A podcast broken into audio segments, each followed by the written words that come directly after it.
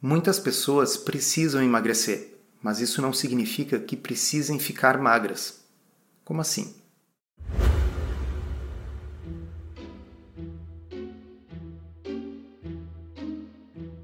Comida sem filtro. Saúde, low carb, estilo de vida, evidências científicas e, claro, nossas opiniões. Toda semana um episódio novo e gratuito para você. Comigo, Dr. Souto. E comigo, Sari Fontana.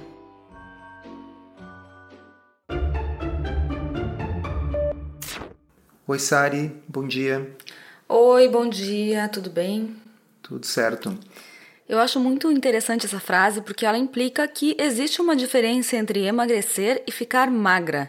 E a gente está falando magra aqui no feminino porque, em geral, quem se preocupa com essa beleza do ponto de vista estético são as mulheres, mas acontece também com homens e não tem nada de errado nisso. Mas aqui a gente está falando do ponto de vista de saúde, existe diferença e a gente pode começar estabelecendo quais são as diferenças entre emagrecer ou ficar magro do ponto de vista estético. O que inspirou essa, esse episódio do podcast foi uma postagem do Dr. Rodrigo Bomeni no Instagram. A gente vai linkar aqui para vocês a postagem. E eu acho que ele levantou uma coisa muito importante, que é, ao mesmo tempo, a gente poder deixar claro que a obesidade é uma doença e está associado com risco aumentado, de várias outras patologias, mas que a pessoa pode sair dessa situação de risco e da situação de doença sem necessariamente atingir a magreza definida do ponto de vista estético. Uhum, são coisas bem diferentes. Existem pessoas que, na verdade, nem querem ficar magras, bonitas nos padrões atuais, né, o que se considera belo hoje em dia, mas elas precisam emagrecer, precisam perder algum peso, mesmo que seja na faixa de 5% do peso atual corporal, para já terem algum benefício em saúde. E eu acho que a gente pode trazer então para a pauta o estudo da semana.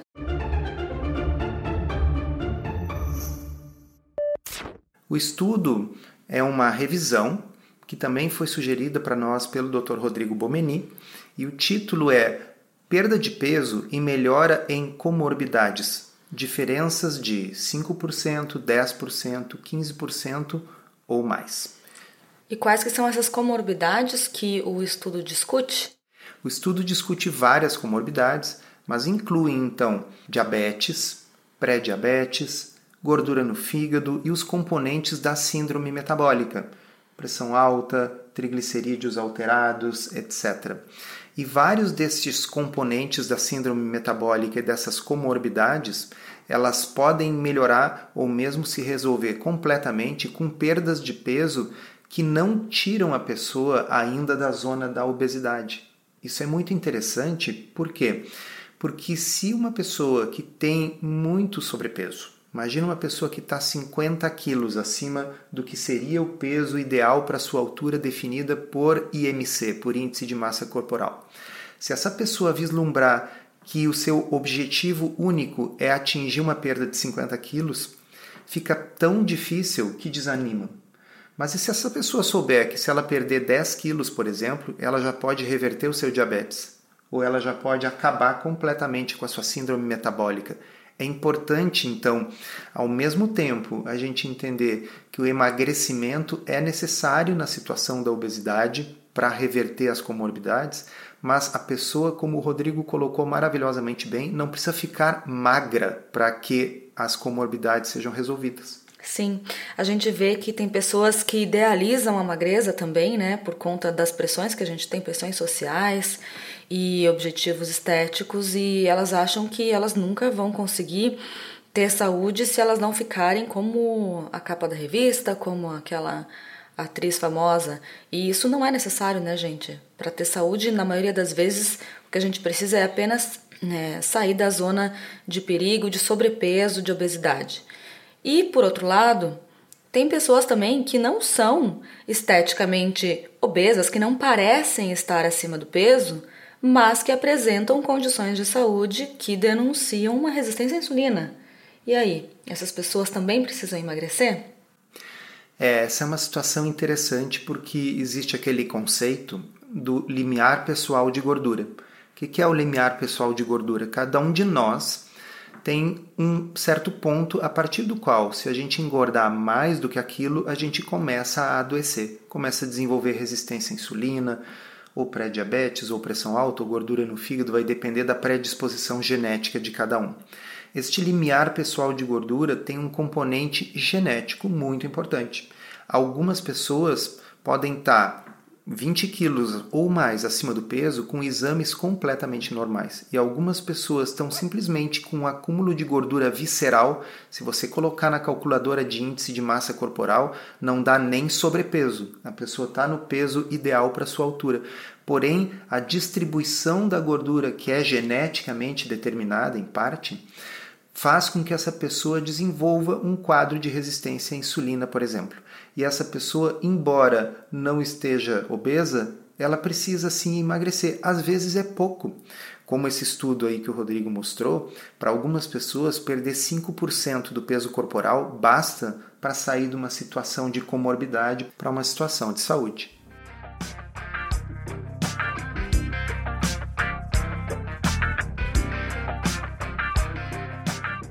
E hoje em dia a gente ouve falar muito em movimentos de aceitação do corpo, de body positive, é uma tentativa eh, positiva de encorajar as pessoas a não se julgarem, a não se, se colocarem para baixo, a não criarem condições de depressão por não gostarem da aparência estética. Eu acho que tem o seu valor, né, o body positive.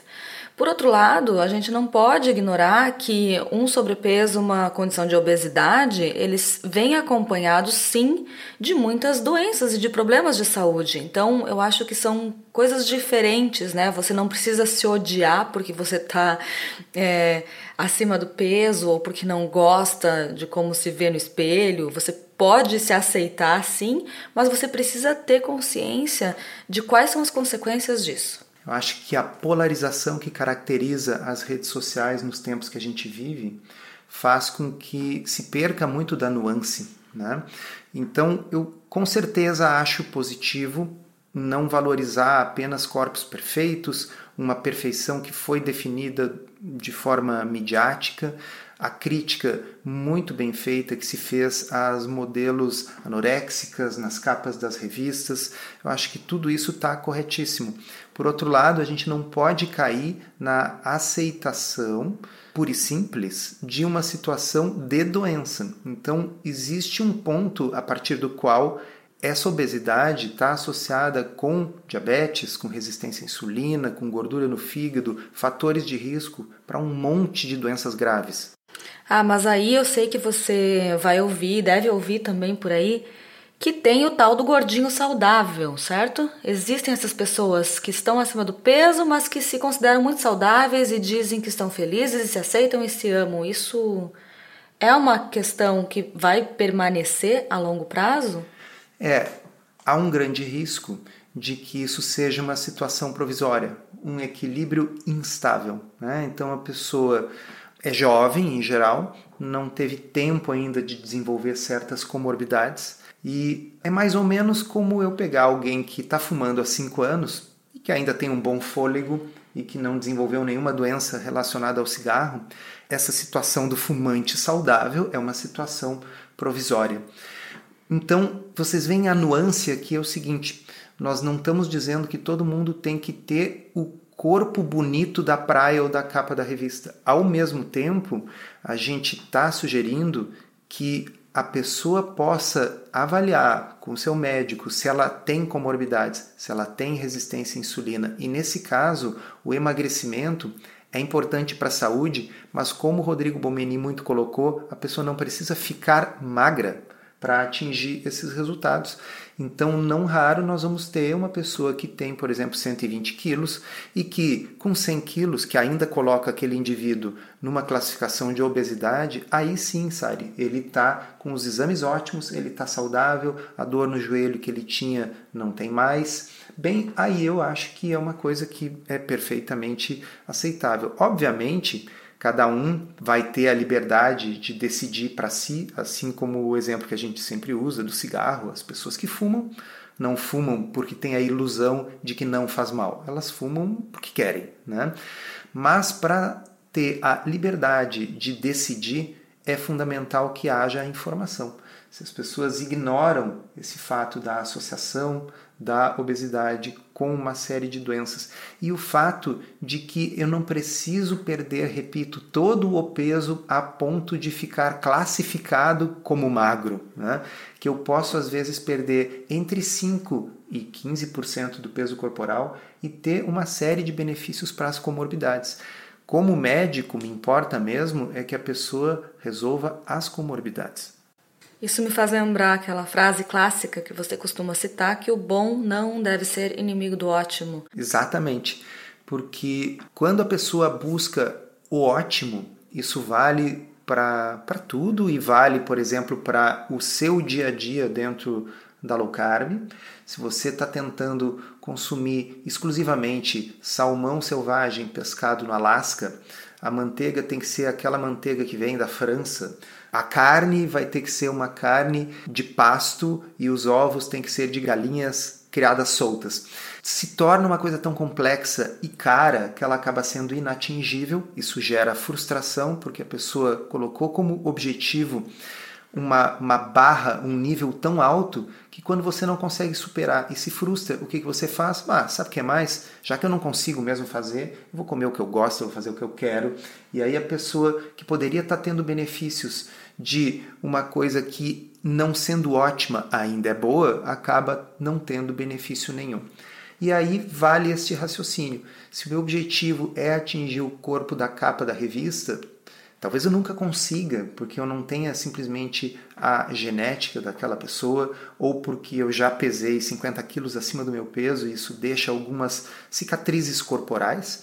E aí, ao invés de eu colher os benefícios de um emagrecimento parcial, que vai me livrar de doenças, de dores, de comorbidades, eu digo assim: ah, sabe o que é mais? Eu não consigo mesmo, então eu vou comer o que eu quero. Então é importante a gente gerar expectativas realistas, porque o problema da frustração em geral são expectativas que são impossíveis, são inatingíveis, né? Uhum. Eu acho que é bem interessante esse ponto de vista, porque traz também uma certa esperança para as pessoas que estão precisando, querendo, buscando emagrecimento, é, que talvez elas não estejam tão distantes daquilo que elas precisam. Então, quando a gente estabelece que o próximo passo está logo ali, talvez sejam 2 quilos, talvez 5 quilos, começa a ficar mais viável até do ponto de vista emocional a pessoa pensar que ela vai fazer um esforço um pouco menor e que ela vai ver um resultado, porque pensar em 10, em 15, em 50 quilos começa a ficar bem difícil, né?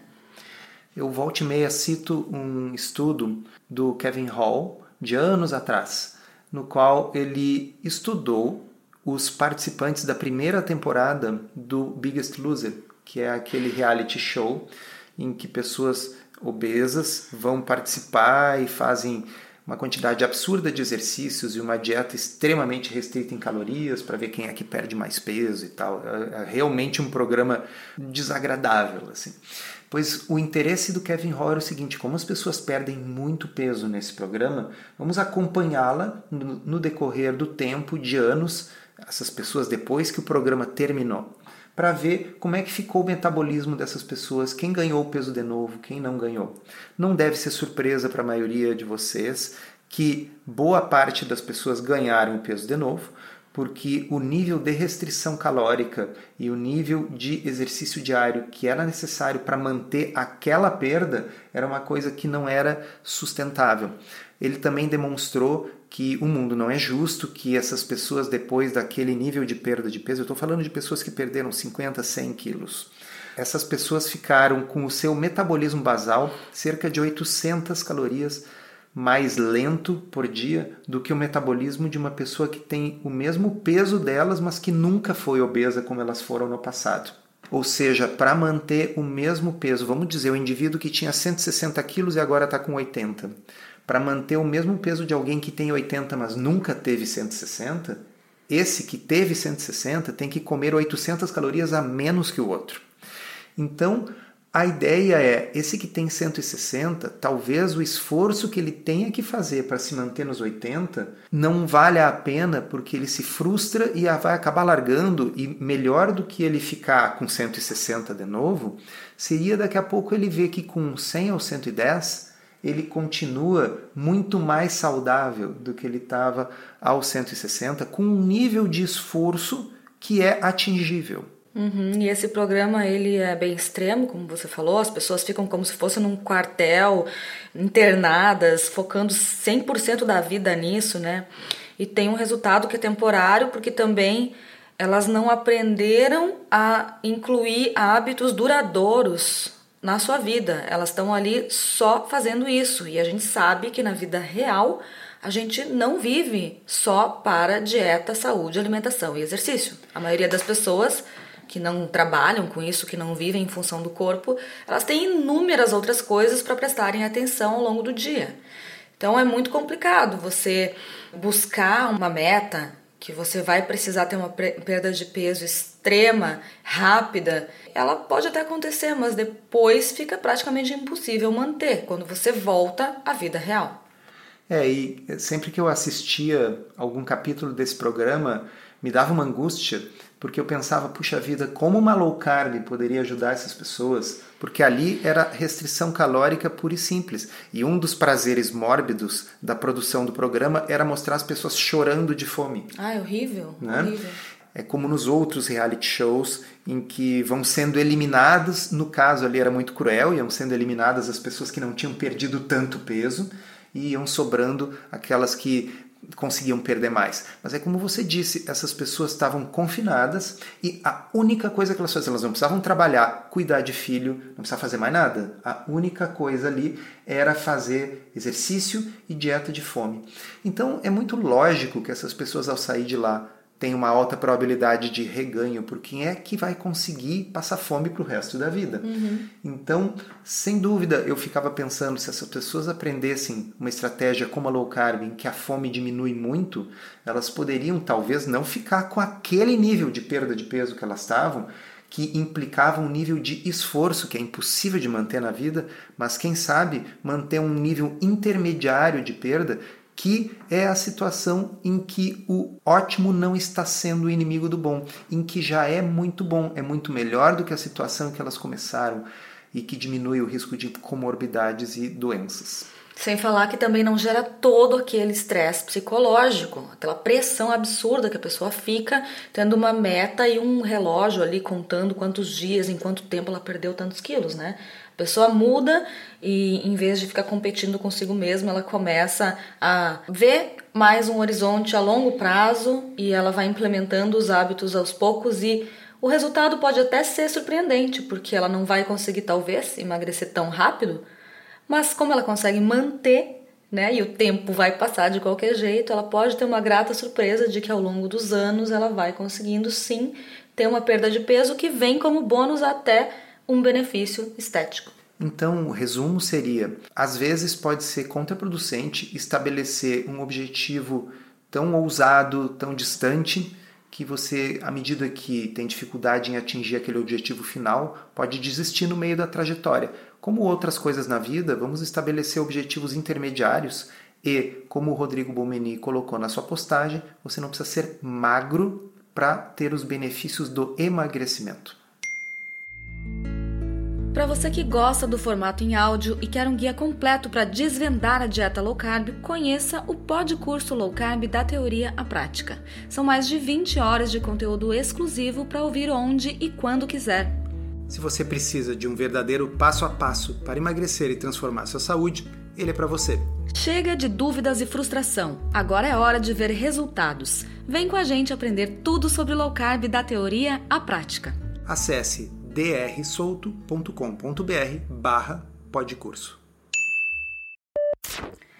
E agora a gente vai inaugurar uma nova sessão aqui no podcast com uma pergunta de uma ex-aluna do podcurso Low Carb da Teoria à Prática.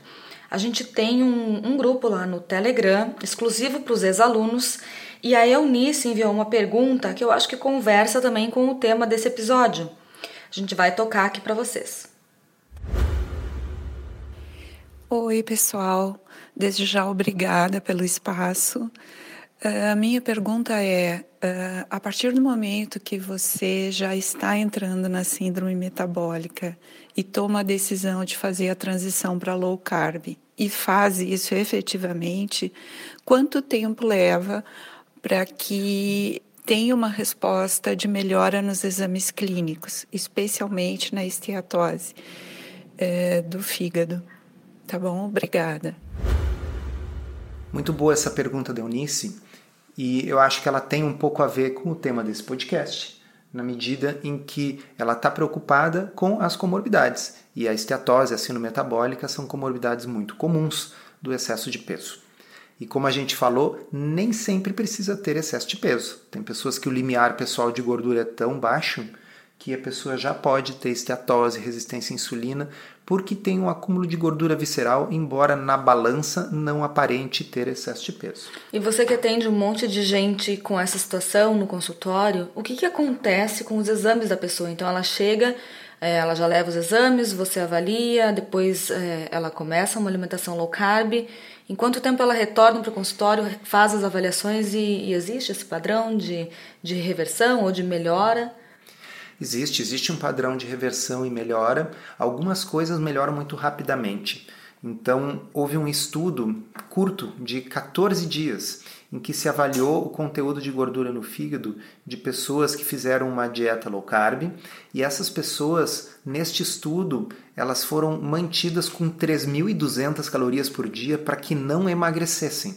Então o objetivo era isolar o efeito da low carb, porque quando você emagrece por qualquer motivo, a esteatose melhora. Não importa se você emagreceu fazendo a dieta da sopa ou se você emagreceu fazendo low carb, se você simplesmente contou calorias. Emagrecendo, a gordura no fígado vai melhorar. No entanto, esse estudo queria observar se há um diferencial, uma vantagem da low carb. E de fato há. Com apenas 14 dias, de intervenção de low carb sem ter havido emagrecimento e comendo 3.200 calorias por dia, houve uma redução de cerca de 25% no teor de gordura no fígado. Normalmente, para que a gente consiga medir isso dessa forma, é necessário utilizar, por exemplo, uma ressonância magnética com mensuração do teor de gordura no fígado. Isso é uma coisa muito específica que a gente não faz em todos os casos. O mais comum é o seguinte: a gente começa uma low carb e depois de uns 90 dias a gente já pode reavaliar com os exames de sangue TGO, TGP, gama GT que avaliam a gordura no fígado e a gente costuma ver uma queda importante nas pessoas que têm esteatose. E da mesma forma, os marcadores de resistência à insulina, triglicérides, por exemplo, vão ter diminuído, HDL, que é o bom colesterol, em geral vai ter aumentado, e a insulina em jejum tende a cair significativamente. Então a melhora começa muito rápido. Mas para não haver a expectativa e a frustração que a gente estava falando antes, porque se eu peço exames com 30 dias e não melhorou muito, nossa, que frustração. Deixa para fazer com 90 dias, até porque tem o seguinte, não é uma intervenção com início, meio e fim. Não é uma competição que nem lá, no Biggest Loser de quem é que vai conseguir mais rápido. É um estilo de vida. Então você não tem uma urgência de ver aquela melhora. Vai melhorar. 90 dias é um bom tempo já para a gente ver. Tem um detalhe que eu queria chamar a atenção. O ultrassom, a ecografia, que é um exame que é bastante usado para ver gordura no fígado, ele não quantifica, ele não bota X% de gordura. Ele diz assim: esteatose leve, moderada e severa. Bem, o ultrassom, na minha experiência, às vezes pacientes que já resolveram a esteatose, tanto por exame de sangue como eventualmente até numa ressonância magnética, no ultrassom às vezes ainda fica aparecendo esteatose grau 1 ou esteatose leve. Por que, que isso acontece? Não está claro. Eu tenho uma, uma hipótese, uma teoria de que simplesmente a ecogenicidade do fígado fica um pouco modificada como fosse uma cicatriz da esteatose que a pessoa tinha e não tem mais. Então, se a pessoa tem as enzimas do fígado TGO, TGP, gama GT aumentadas, digamos na faixa de 50, fez a low carb, caíram para a faixa de 25, a esteatose com certeza está ou resolvida ou em processo de resolução, mesmo que no ultrassom ainda apareça ali o grau 1. Repetindo, eu já vi pessoas que a ressonância magnética mostrava que elas não tinham mais gordura no fígado, as transaminases, esses exames de sangue do fígado estavam completamente normais, mas o ultrassom, dois anos depois, ainda mostrava lá esteatose grau 1. Então, não sei se é uma observação só minha, se isso está documentado na literatura.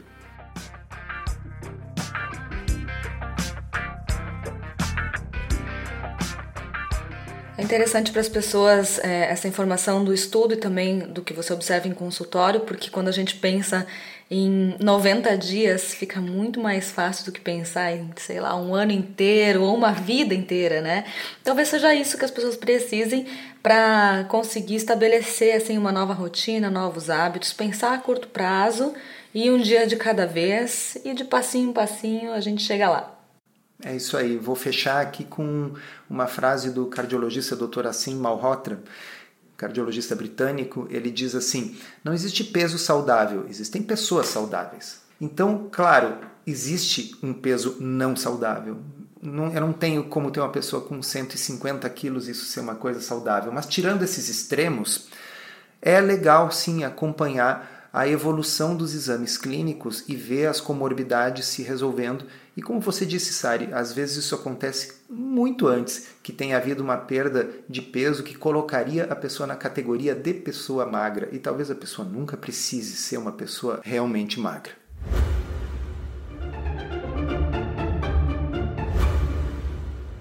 Encerramos assim esse episódio do Comida Sem Filtro, que foi idealizado, roteirizado e produzido por nós. Se você gostou, divulgue para os seus amigos e inscreva-se na sua plataforma preferida para não perder nenhum episódio. As informações contidas neste podcast são apenas para fins informativos e podem não ser apropriadas ou aplicáveis às suas circunstâncias individuais. Este podcast não fornece aconselhamento médico ou profissional e não substitui a consulta com um médico e ou nutricionista. Não use este podcast para diagnóstico ou tratamento médico. Qualquer sugestão é apenas uma recomendação geral, que não é específica para qualquer pessoa ou doença em particular. Thank you.